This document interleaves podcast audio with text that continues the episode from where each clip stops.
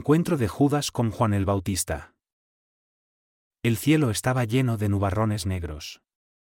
Bajo el barro del camino, podía verse el color rojo arcilloso de la tierra.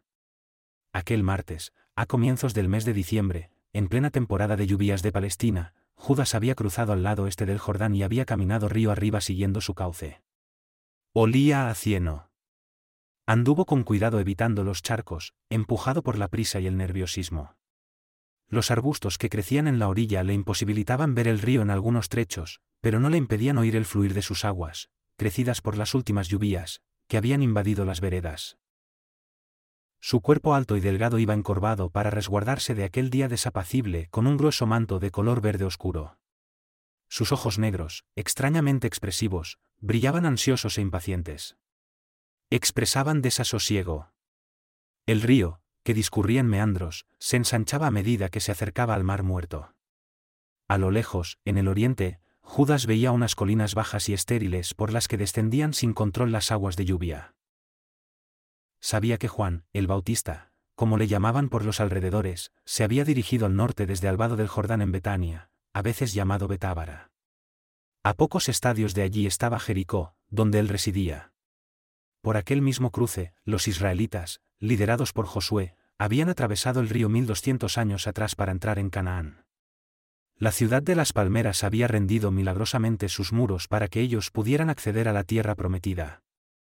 El Bautista había permanecido allí cuatro meses, desde marzo hasta julio. En aquel tiempo, su fama se había extendido por todas las regiones aledañas, pero Judas no había podido ir a verlo antes como hubiera querido. Su padre se lo había prohibido. Judas, aún soltero, vivía en la casa paterna y trabajaba llevando la economía de los diferentes negocios de la familia.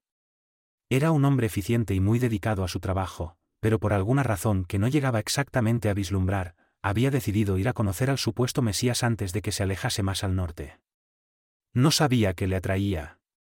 Era algo superior a sus fuerzas. Su mente parecía arrastrarlo.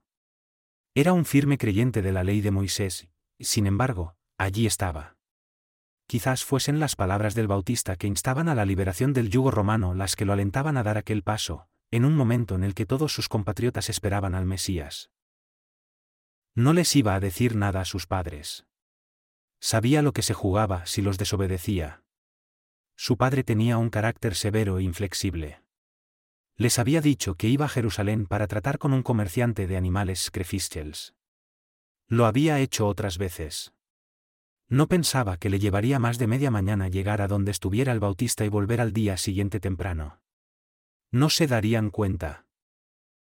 Como no sabía, exactamente, a qué altura del Jordán estaría ya el Bautista, en lugar de tomar la carretera de Jericó, decidió remontar el río desde aquel vado próximo a su ciudad, en el que había comenzado su predicación. Cuando llevaba ya un buen rato caminando, había salido antes del amanecer, le sorprendió un gran chaparrón que embarró aún más el camino.